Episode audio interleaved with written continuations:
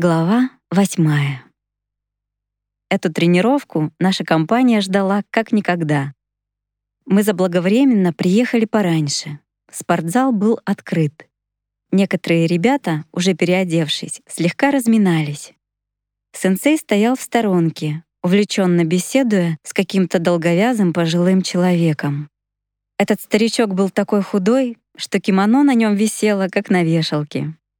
Невдалеке, вместе с группой мужчин, стоял вареник. Но выражение его лица говорило о том, что он даже не слышал шуток своих собеседников.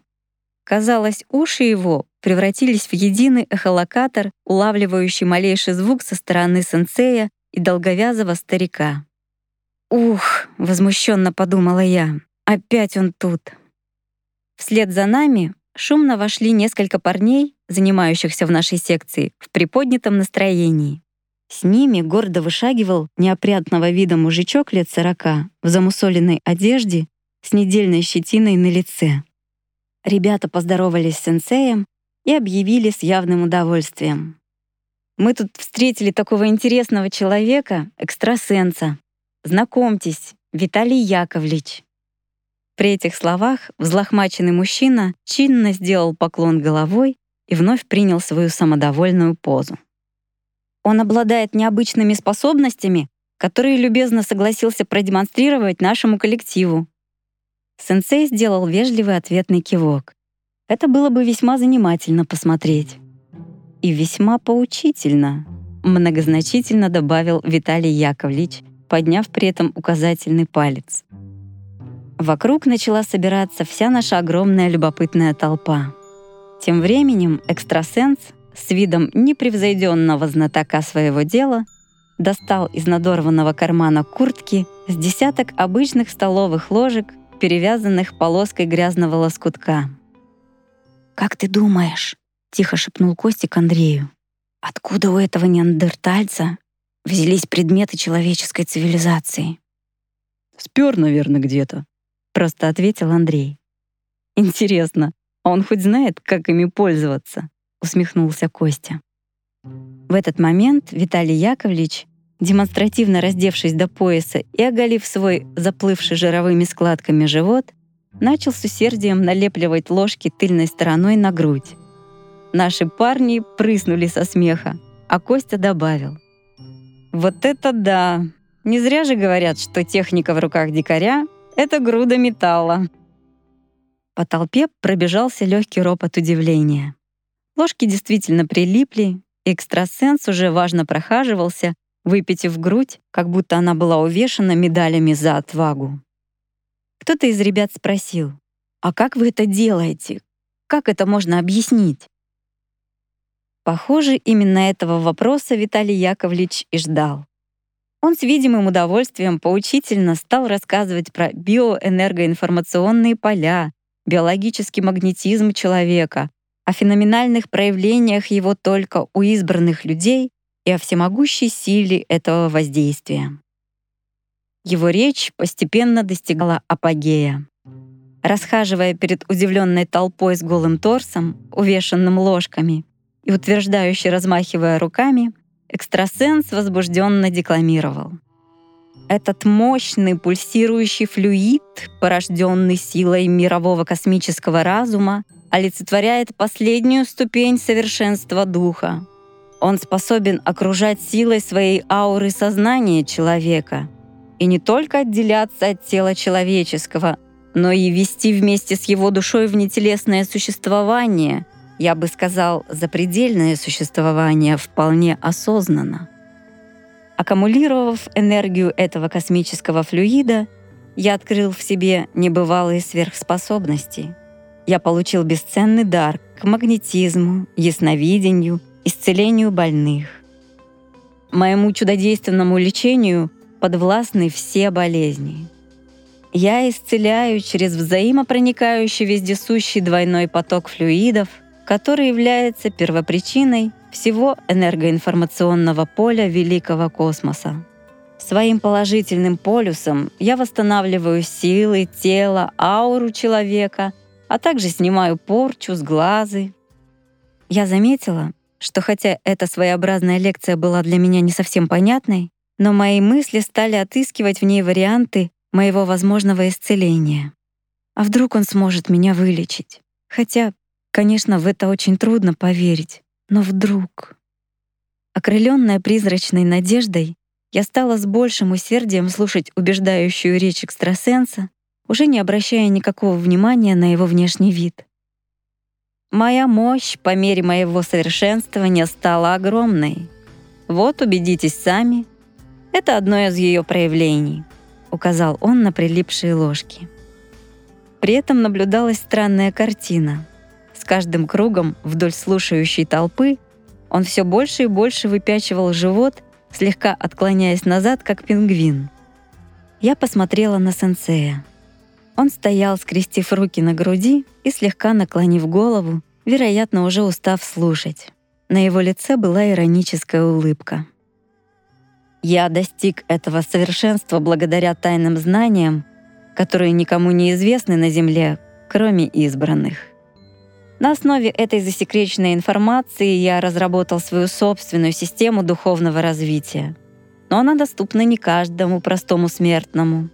Даже тот, кто тяжелейшим трудом своих греховных искуплений и лишений дойдет до десятой ступени моей лестницы совершенства — не сможет самостоятельно постичь великую тайну этого знания, потому что она раскрывается только избранным из избранных. Ибо только такие люди, как я, сумевшие соединить бренное тело с великим духом, духом вселенского разума, обладают всемогуществом Бога. Похоже, при этих словах нервы у сенсея не выдержали. Судя по легкой волне его движений, мне показалось, что он сейчас сорвется и врежет от души так, что этого засланца не спасет даже хваленная сила. Но вопреки моим прогнозам, сенсей, лишь отчетливо чеканя каждое слово, произнес: «Уважаемый, не слишком ли большую ответственность вы на себя берете? Пока что вы до сих пор не продемонстрировали еще ничего такого, чтобы подтверждало ваши слова». «Как не продемонстрировал?» Обрушился с негодованием Виталий Яковлевич. «А ты что, этого не видишь?» «Да все это ерунда», — продолжал сенсей. «Это может любой и каждый, и ничего здесь неординарного и сверхъестественного нет. Мыться просто надо чаще». Вся толпа грохнула со смеху, а Костик, хлопнув себя по лбу, с восклицанием произнес: «Точно!» — вспомнил. Я читал про этот фокус. У него же просто тело липкое и мокрое, поэтому ложки и прилипли. Вседержитель космоса и всея Земли еще больше вскипел от ярости и на весь зал чуть ли не заорал, обращаясь к сенсею. «Да ты еще слишком молодой, чтобы судить об этих великих знаниях. Что ты вообще умеешь, кроме как махать ногами?» Сенсей пристально на него взглянул. Затем подошел и легко снял одну из сползающих с груди ложек. Все вокруг замерли. Учитель вытянул вперед руку, держась за узенький кончик ложки, и начал выполнять серию дыхательных упражнений с проработкой глубокого дыхания. Через минуту лицо его расслабилось, эмоции исчезли. Глаза изменились и, как мне показалось, стали бездонными. Он застыл на несколько секунд, пристально всматриваясь в ложку. Его облик стал похож на величественное скульптурное изваяние. И в этот момент ложка начала быстро гнуться, как мягкий увядающий стебелек. Создавалось впечатление, что она была сделана не из твердого металла, а из какой-то пластичной структуры. Я не верила своим глазам. Невероятно, но факт. Сенсей же за какие-то доли секунды вновь приобрел свой прежний облик и спокойно сказал ошалевшему Виталию Яковлевичу, вручая согнутую ложку. «Когда вы нам сможете продемонстрировать хотя бы этот фокус, тогда мы с удовольствием послушаем вас дальше». И резко развернувшись к толпе, сенсей добавил. «К сведению тех, кто не переоделся, тренировка начинается через две минуты. Кто не успеет, будет отжимать штрафные. Так у нас назывались 20 отжиманий от пола за опоздание. Услышав такие слова, мы помчались к раздевалкам, обгоняя друг друга, так и не досмотрев самого интересного. Как же выходил из ступора этот новоявленный бомжок-божок. «Сэмпай, почему посторонние в зале?» — раздался позади нас голос сенсея. Всю разминку я размышляла. Как же меня угораздило даже допустить мысль о том, что этот бомж чем-то может мне помочь. Эх, но, с другой стороны, в моей безвыходной ситуации только и приходится верить в чудо да надеяться на авось. Тут уже цепляешься за любую соломинку, лишь бы уцелеть.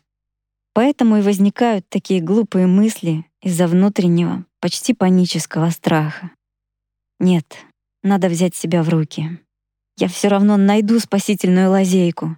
Я постараюсь выжить. Нужно только не терять надежды и бороться до самого конца. Самое удивительное было то, что моя твердая уверенность строилась на каком-то глубоком, подсознательном чувстве на том нечто, что я так усердно искала. Но все это проявлялось в смутных догадках. В это время разминка окончилась, и мы принялись отрабатывать базу под руководством сэмпая. Сенсей сидел на спортивной скамеечке, обсуждая что-то с долговязым стариком. «Вот бы послушать, о чем они говорят», — подумала моя особа. Но Очевидно, такие любопытные мысли были не только в моей голове. Вареник, хоть мужчина и с сединой, но все время пытался как бы случайно занять в процессе тренировки место поближе к учителю. В каждом таком случае он вызывал у меня неописуемое чувство зависти и ревности. И, судя по осуждающим взглядам наших ребят, не только у меня одной. В шуме и монотонности исполнения основных базовых ударов и громогласного счета их последовательности, я снова погрузилась в свои мысли. Как же сенсей умудрился согнуть ложку? И почему он назвал этот феномен просто фокусом? Ведь если это был фокус, то в моем понимании его нужно тщательно подготовить. А он вот так взял и согнул одним лишь взглядом. Можно сказать, что я в это верила и не верила одновременно. Верила, потому что где-то читала о людях-феноменах, которые обладали такими способностями. Я вспомнила, что там же были описаны люди-магниты, но к ним прилипали любые предметы, вне зависимости, из какого материала они были сделаны — дерева, металла, пластмассы. Помню, что меня поразило при этом, какой вес эти люди выдерживали. Более 10 килограммов. Парадоксально, но не верила я именно своим глазам в то, что видела это, как говорят, вживую. Точнее, это неверие больше относилось к области моего осознания реальности самого факта. Кругом были сплошные загадки. Я понимаю, если бы нашу толпу загипнотизировали, предварительно рассказав, что сейчас мы увидим. Но сенсей просто молча взял и сделал это. Как? Тем не менее, сам факт возможности такого явления был для меня очень важен. Это была некая, неведомая мне пока еще, твердая платформа, сформированная знаниями сенсея.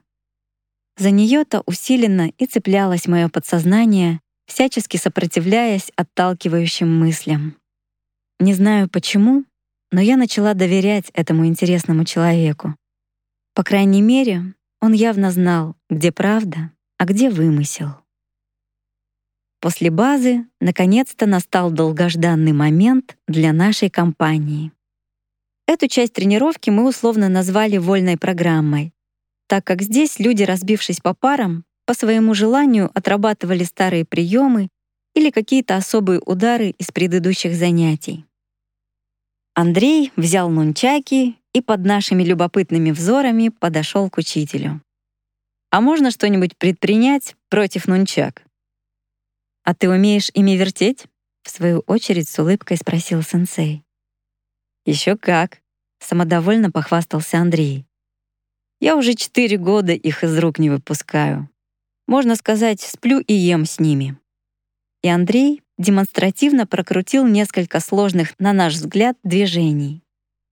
«Неплохо», — ответил сенсей. А все-таки можно что-нибудь предпринять против нунчак? Повторил свой вопрос Андрей, явно провоцируя учителя. Конечно. На каждого виджая найдется раджа. Что-что? Не поняв, переспросил Андрей. Я говорю, на каждую силу есть ответная сила. Нунчаки тоже не исключение. А вы можете это показать? Могу. Но так будет нечестно. Ты с нунчаками против меня. Бери тогда еще кого-нибудь. Мы с удивлением переглянулись. Тем не менее, Андрей пошел искать себе напарника, а наша компания — добывать второе орудие битвы. К сожалению, нунчак больше ни у кого не оказалось. Зато в комнате для спортивного инвентаря мы обнаружили много двухметровых шестов. Но если орудия нашли легко, то с напарником у Андрея было куда посложнее. Старшие ребята категорически отмахивались от предложения поучаствовать в этом бое, из-под тишка посмеиваясь. «Нет, парень, ты уж как-нибудь сам». Наконец, Андрею удалось уговорить какого-то мужичка из новеньких. В это время сенсей мирно беседовал с тем худым стариком в белом кимоно. «Вот, нашел!» — радостно объявил Андрей учителю. Нашел? Хорошо. Пусть сэмпай будет нашим секундантом. По его хлопку начинайте атаковать в полный контакт. Все понятно. Андрей только этого и ждал. Он с видимым удовольствием закивал головой. Сенсей вышел на середину. Андрей стал напротив сенсея, а мужичок с шестом выбрал позицию справа сзади от учителя. Настала захватывающая минута. Все участники были в боевом напряжении, кроме сенсея. Он стоял расслабленно, задумавшись о чем то своем, слегка поигрывая кончиками черного пояса, расшитого золотыми иероглифами. По хлопку сэмпая Андрей рьяно двинулся в лобовую атаку, крутя нончаками со скоростью вращения лопастей работающего пропеллера. В это время мужичок резко подскочил и замахнулся в ударе шестом. То, что произошло дальше, случилось в какие-то мгновения. Сенсей с начала атаки вообще не переменил позиции, как стоял в глубокомысленной позе, так и остался. Но как только соперники достигли критического расстояния относительно его тела, он, не меняя стойки, резко выпустил руку вперед. Если это, конечно, можно так назвать, выпустил. Потому что на самом деле его рука вылетела, словно атакующая змея. Нунчаки завернулись, прокрутились на ней и полетели в сторону второго бойца. Учитель сопроводил их проворотом кисти, слегка изменив траекторию полета. Нунчаки в воздухе сделали полоборота, выровнялись как палка и торцом попали точно в лоб нападающего сзади мужчины. Вторая палка нунчак, продолжая полет, ударила по шесту и шест, соответственно, изменяя траекторию движения, попал прямо по голове Андрея. В результате два горе-бойца неуклюже распластались на полу, даже не осознав, что случилось. А сенсей продолжал стоять задумавшись, как будто вся заварушка вокруг его явно не касалась. Затем, встрепенувшись, он заботливо спросил у своих бывших противников. «Ну как, ребята, не сильно ушиблись?» «Не», — ответил растерянно Андрей, усиленно растирая вздувшуюся шишку на лбу. «Нормально». Мужик тоже кивнул. «Извините, я немного не рассчитал». И, подходя к своему бывшему собеседнику, произнес, как ни в чем не бывало. «Вы знаете, у меня появилась грандиозная идея. А что если...» В это время наблюдавшая за боем толпа загудела в шуме обсуждений, смеха и удивления по поводу скоротечного боя. А один из старших парней, которому Андрей предлагал быть напарником, со смешком произнес: «Как же, сенсей не рассчитал, жди». «Ничего, мужики, крепитесь. Мы через такие неверные расчеты по своей глупости уже не один раз проходили». Когда до Андрея наконец-то дошло, что произошло, он просто затиранил Костика и Славика одним и тем же вопросом. Как же такое может быть? Раз и одним движением, даже не ударом. на что Костик недоуменно отвечал. «Да откуда мы знаем? Вон сенсей, у него и спрашивай». Но учитель до конца тренировки постоянно был занят то показом новых приемов, то работой над сложными ударами со старшими ребятами, то ответами на бесконечные вопросы, а в конце тренировки — беседой со стариком. Однако Андрей задался целью во что бы то ни стало именно сегодня все выяснить. И такой шанс выпал нашей компании только тогда, когда закончились дополнительные занятия. Мы быстро переоделись и стали у выхода как стража, твердо решив добиться своего. Но оказалось, что нам с Игорем Михайловичем и его ребятами по пути до самой остановки. По дороге мы и приступили к расспросам. «А как вы это так, одним движением, смогли победить двух противников с таким вооружением?» Задал свой выстраданный вопрос Андрей. Да вооружение здесь ни при чем. Это техника на использование силы противника. Кстати, применяется во многих стилях, например, айкидо, джиу-джитсу, винчунь и других. Надо лишь уловить момент и тут же его использовать. Это, в общем, понятно. А в вашем случае какой стиль вы использовали? Да так, пожав плечами, лукаво ответил сенсей. Всего понемножку. А все таки не унимался Андрей. Но здесь всего-то надо знать закон инерции по физике, распределение центра тяжести по биомеханике и немного стиль змеи. «Ого!» — присвистнул Андрей. «А как ты хотел?» Все великое до смешного простое, но дается оно нелегким трудом. Пока Андрей раздумывал над этой фразой, Славик быстро спросил, «А эффект с ложкой возможно как-то объяснить?» «Конечно, возможно», — с улыбкой произнес сенсей. «Ничего нет тайного на Земле, чтобы когда-нибудь не сделалось явью». «А что это было?» «Да все это пустяки. Ничего здесь особенного нет. Обыкновенный цигун, вернее, одна из его модификаций. А что такое цигун? В свою очередь заинтересовалась я. Я где-то читал, что это просто дыхательная гимнастика, вставил Костя. Да, многие так считают, ответил Игорь Михайлович. Но на самом деле цигун — это дыхательно-медитативная система, с помощью которой человек может управлять скрытыми психофизическими возможностями. Хотя, по сути, это одна из самых простых разновидностей духовных практик. Эта фраза заинтересовала всю компанию. А у меня внутри что-то встрепенулось от этих слов. Но только я раскрыла рот, чтобы спросить, как же этому научиться, как тут влез Костя со своей любимой манерой словоблудия. Да, я многого достигнуть мог, имея твердую основу. «О, увлекаешься Эганом Вольфгангом Гетте?» — подхватил Игорь Михайлович. «Тогда, если ты читал, там есть и такое. Мудрец изрек. Мир духов рядом, дверь не на запоре. Но сам ты слеп, и все в тебе мертво. Умойся в утренней заре, как в море. Очнись, вот этот мир. Войди в него. В эту минуту надо было видеть удивленное выражение Костиного лица. Он был настолько поражен услышанным, что не сразу нашелся, что и сказать. Ведь это первый в его жизни человек, после родителей, конечно, который дал отпор на его же высокоинтеллектуальном уровне. «Так ему и надо», — позлорадствовала я мысленно. А то зазнался в доску, думает, он один такой эрудит.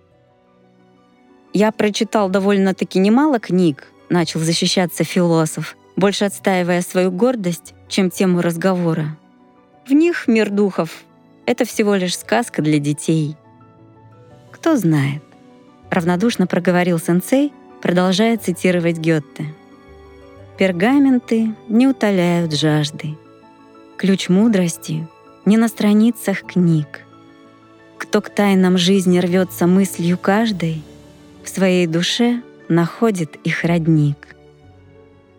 Хм, легко сказать «найти родник», — хмыкнул Костик и, немного помолчав, добавил. Как говорил Мольер, не все сбывается, чего душа хотела, и путь не короток от замысла до дела.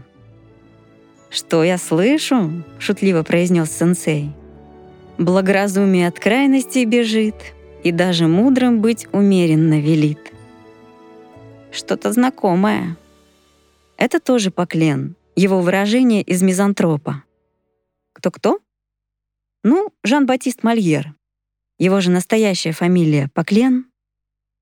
Даже в свете уличных фонарей было видно, как Костик весь покраснел до кончиков ушей. Но, но восточная мудрость гласит, что истинное благоразумие состоит в том, чтобы при начале какого-либо дела предусмотреть его конец. Совершенно верно. То есть это говорит о том, что человек есть мыслящее существо, и его основная сила заключена в мысли. Даже в современном мире, говоря словами ученых, например, того же Циолковского, можно найти этому подтверждение. Исполнению предшествует мысль, а точному расчету — фантазия. Как ты видишь, в человеческом факторе ничего не изменилось на протяжении веков. А почему? Потому что, как верно подметил Валентин Сидоров, природа мысли есть твоя природа, постигнешь мысль, себя постигнешь ты и будешь властен над самим собою. Все дело в силе разума. «Да», — промолвил Костя и многозначительно заключил. «Голова без ума, что фонарь без свечи». Замечательные слова Льва Николаевича Толстого. Согласился Игорь Михайлович к полной неожиданности философа. Если ты помнишь, у него есть еще и такое прекрасное выражение. Мысль — начало всего, и мыслями можно управлять. И поэтому главное дело совершенствования — работать над мыслями. Костик неуверенно кивнул головой, но это обстоятельство, как оказалось, еще больше задело его самолюбие. В общем, в течение последующих 20 минут мы стали свидетелями грандиозной битвы афоризмами, цитатами, изречениями отечественных и зарубежных писателей, поэтов, философов, ученых, фамилии которых в большинстве своем мне были даже неизвестны. В это время моя особа пыталась хоть как-то вклиниться в данный диалог со своим жизненно важным вопросом, который мне не терпелось задать. Но полемика сенсея с нашим философом шла безостановочно, постепенно достигая своего апогея. Я уже окончательно разозлилась на Костика за то, что он занимает столь ценное время ради удовлетворения своей мании блестящего эрудита. Но он настолько был поглощен этим процессом, что казалось, для него ничего в мире больше не существовало. В конце концов, уже подходя к остановке, Костик, видимо, перебрал по памяти всех, кого мог, поскольку произнес свою коронную фразу. «Да, говоря словами Виона, я знаю все, но только не себя». Так оглянись на себя — и подумай о том, кто ты есть, где ты есть и куда же потом. «А это еще кто такой?» Окончательно выйдя из себя, чуть ли не вскрикнул Костя. «О!» — с наслаждением протянул сенсей. «Это Амар Хаям, знаменитый персидский поэт и философ, великий ученый, намного опередивший свое время. Его полное имя Гиасадин Абульфатх Амар ибн Ибрахим Хаям Нишапури. Он жил в XI веке. К его мудрости прислушивались даже некоторые сельджукские властители Ирана, хотя родом он был из Харасона, деревушки возле Нишапура.